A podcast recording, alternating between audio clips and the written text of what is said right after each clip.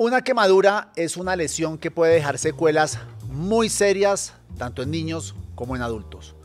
Mi nombre es Diego Santos, soy periodista y les doy la bienvenida a Cuida tu Salud, un podcast de la Fundación Santa Fe de Bogotá, donde hablamos de lo más importante para todos nosotros, la salud.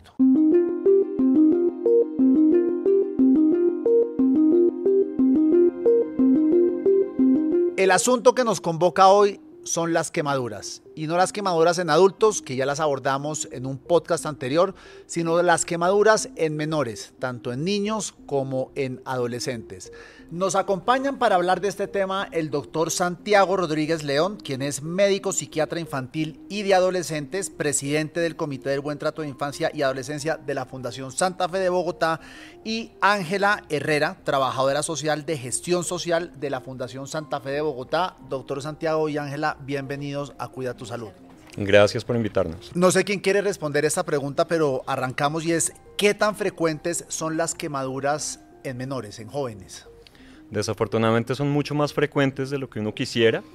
Ocurren generalmente en muchos contextos. Nosotros en la Fundación Santa Fe contamos ahora felizmente con una unidad de quemados que tiene tanto servicio para adultos como para niños y adolescentes y nosotros que trabajamos en el área de pediatría pues estamos viendo que están frecuentemente llenas las camas con diferentes pacientes de diferentes edades y diferentes partes del país porque en nuestra ciudad solo se contaba antes con un solo espacio para atender a estos pacientes.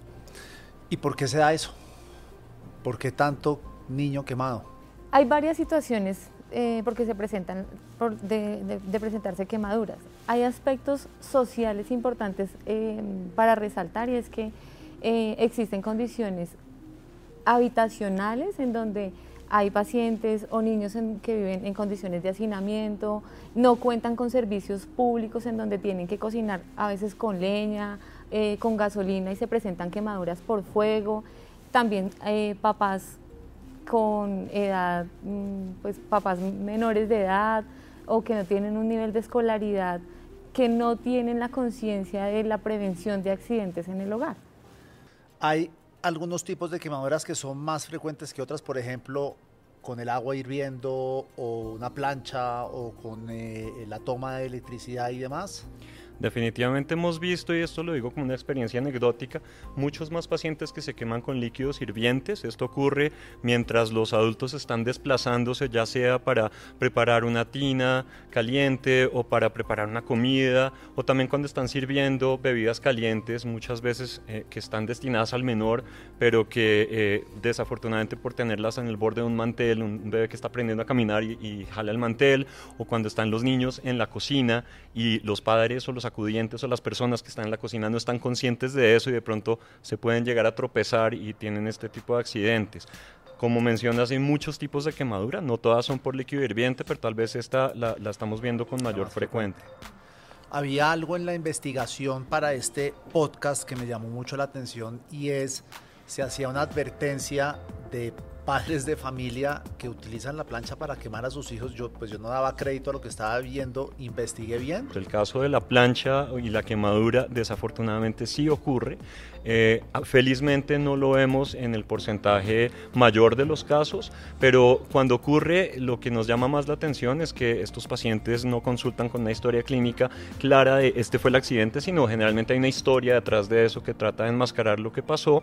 Nosotros en psiquiatría y en trabajo social tenemos la responsabilidad de ayudarle al equipo a encontrar la verdadera causa porque una cosa muy interesante en medicina, en todas las áreas, es correlacionar lo que el paciente está diciendo que le pasó con la lesión. Y entonces no siempre son acordes. Y cuando nos llama la atención que hay una incongruencia, pues entonces tenemos que investigar y, entrar a realmente buscar la información no tanto para, digamos, judicializar a estos padres, sino porque como médicos necesitamos saber realmente cuál fue la causa para poder dar el mejor tratamiento. Que me imagino ahí el departamento de trabajo social cumple un papel muy importante que es el de realizar pedagogía a padres de familia o no lo hacen. Sí, hacemos dos cosas. Nosotros tenemos eh, como responsabilidad en, el, proceso de acompañamiento de los pacientes de la unidad de quemados, verificar cuáles son esos factores de riesgo que se presentan en el hogar.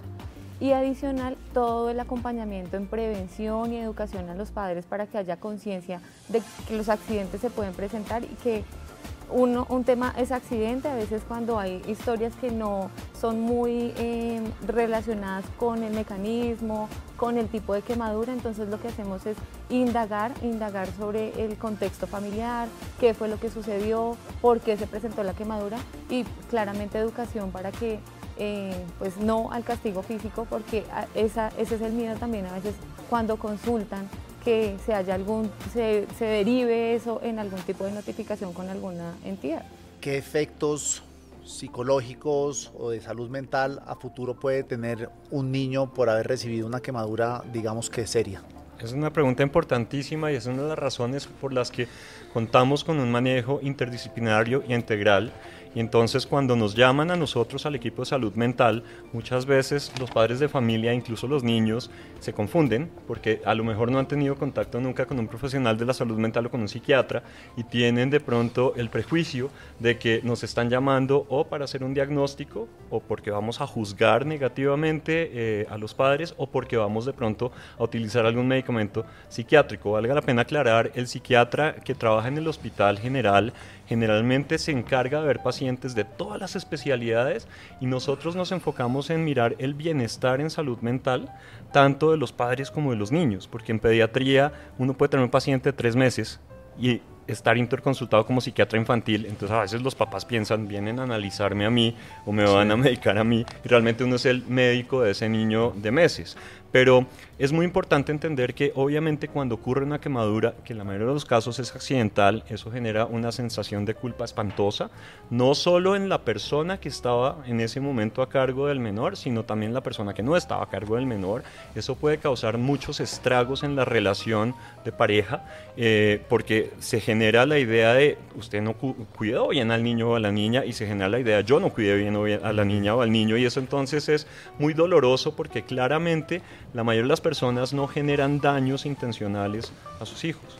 ¿no? Incluso cuando se trata de un maltrato por una plancha, como estabas mencionando, puede ser un mal manejo de rabia o puede ser un mal manejo en su momento de una pues, de reacción, eh, digamos, absolutamente impulsiva que después puede venir el remordimiento, pero ya el daño está hecho. Entonces, en los casos en los que eh, hablamos de accidente, psiquiatría tiene que intervenir para ayudarle a los padres a entender que a pesar de que la culpa es un sentimiento, una sensación normal, nadie está deseándole mal a, los niños y por ende tenemos que ayudar a apoyar a estos padres para que no los carcoma este sentimiento y puedan estar ahí presentes en todo el manejo futuro porque son el apoyo más importante que tienen los niños en ese momento y también para ayudar a solucionar los problemas que pueden haber surgido en sus relaciones intrafamiliares por el, por el accidente. Y por ejemplo, una vez ya tenemos un paciente quemado, un menor quemado, trabajo social, ¿qué función cumple dentro de todo este proceso de recuperación?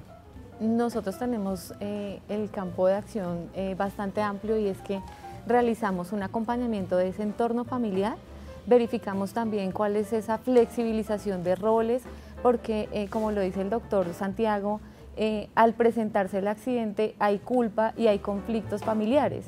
Entonces, eh, verificar cuáles son las habilidades, los recursos con los que cuenta esa familia para enfrentar esa situación de crisis por la que están atravesando.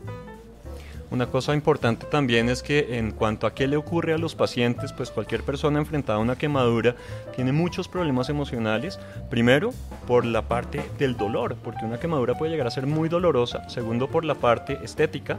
Porque ¿Eso, eso en el, ser autoestima o no? Claro, en el momento en que uno pierde la imagen física a la que uno está acostumbrado y en la quemadura que hay tantos estragos y, e inicialmente también se ve muy, muy impresionante, eso genera también una reacción negación, de rechazo, de desapego, de ensimismarse, digamos así, los pacientes y hay una posible comorbilidad muy seria psiquiátrica de problemas de ansiedad, de problemas del ánimo, incluso de posibles depresiones y depresiones muy severas a futuro que si no son tratadas desde el principio y son prevenidas, pues pueden causar aún más estragos que la misma quemadura, porque el paciente que llega con una quemadura no tiene el conocimiento de los buenos equipos que hay hoy en día, de las técnicas quirúrgicas, de las curaciones y de las posibilidades de mejoría tanto funcional como estética y entonces ante eh, cómo se ve y cómo se siente, pues esto genera una gran pérdida de confianza y genera también muchos problemas con y hacia los cuidadores. Entonces es mucho lo que tenemos que cuidar.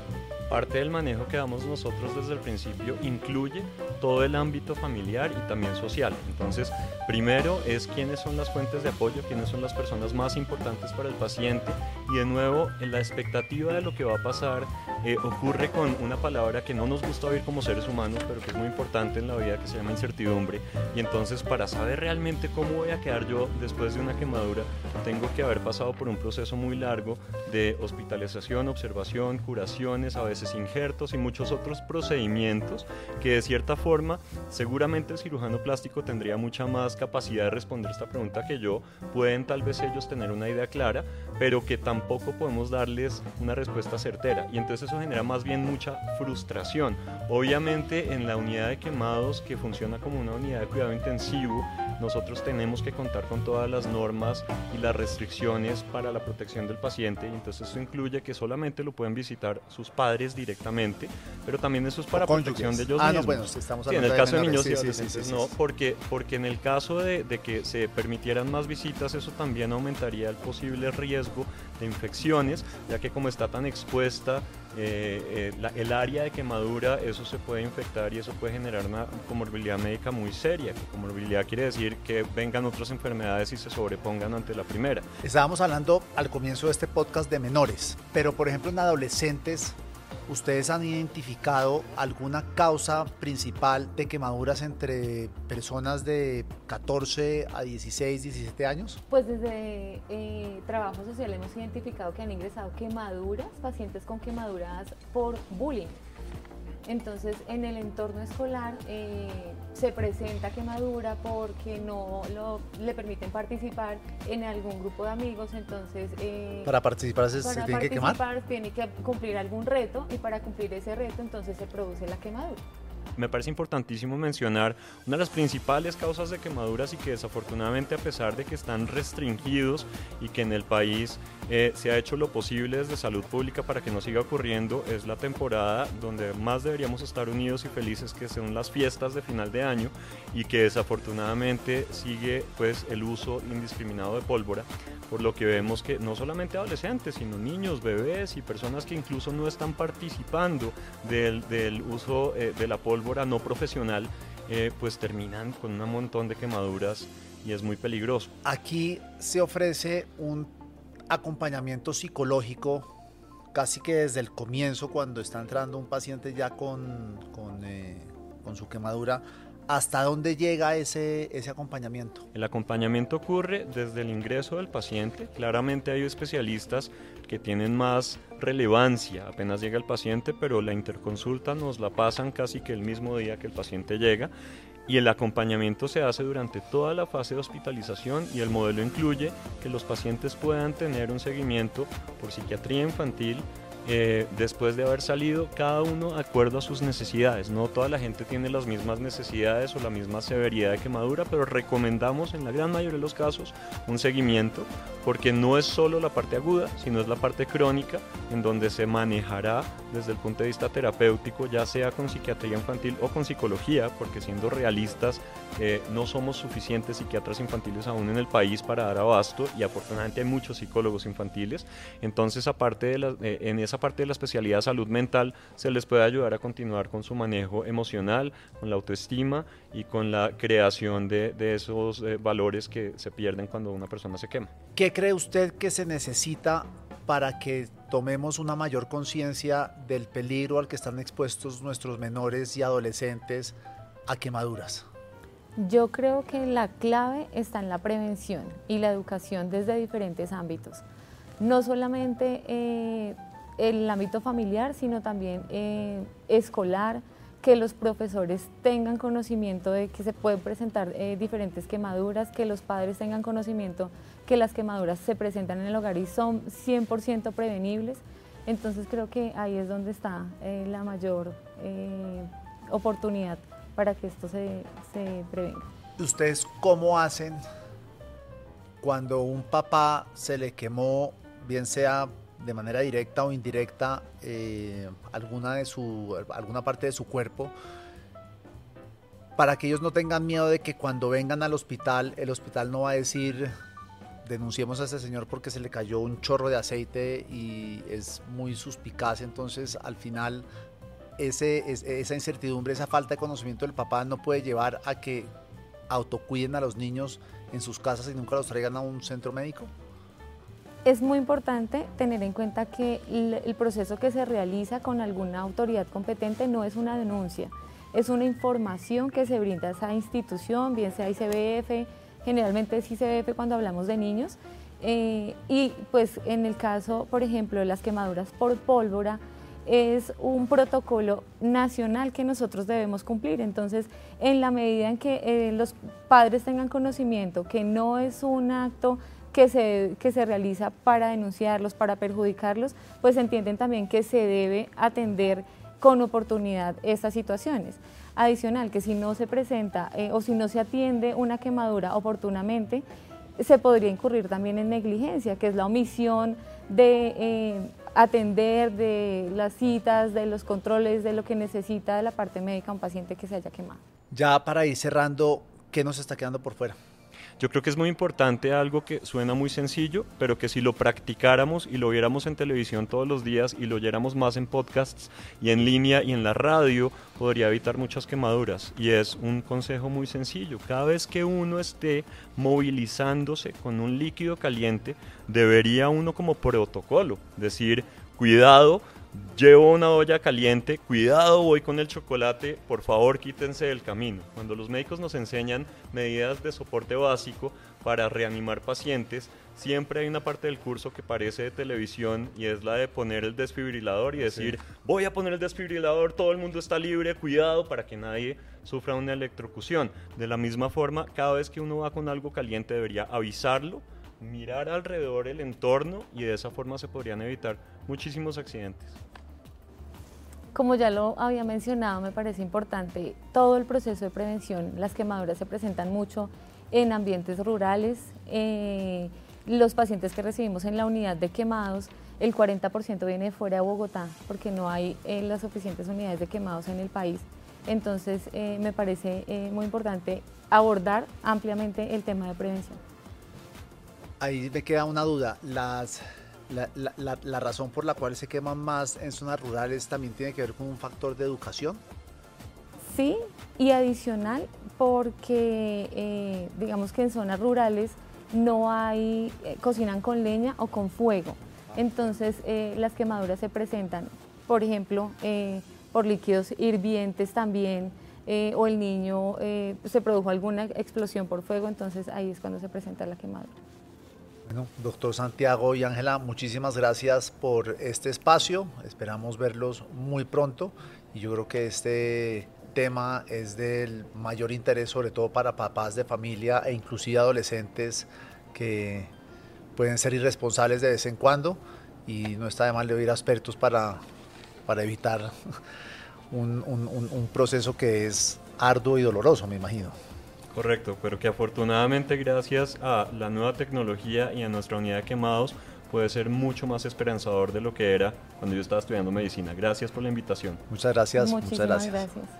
Y a ustedes, nuestra querida audiencia, también muy agradecidos por habernos acompañado en estos minutos aprendiendo de un tema crucial, sobre todo para aquellos que tenemos hijos. Y los esperamos la próxima semana en otro podcast de Cuida tu Salud. Que tengan una muy buena semana y nos vemos el próximo miércoles. Chao.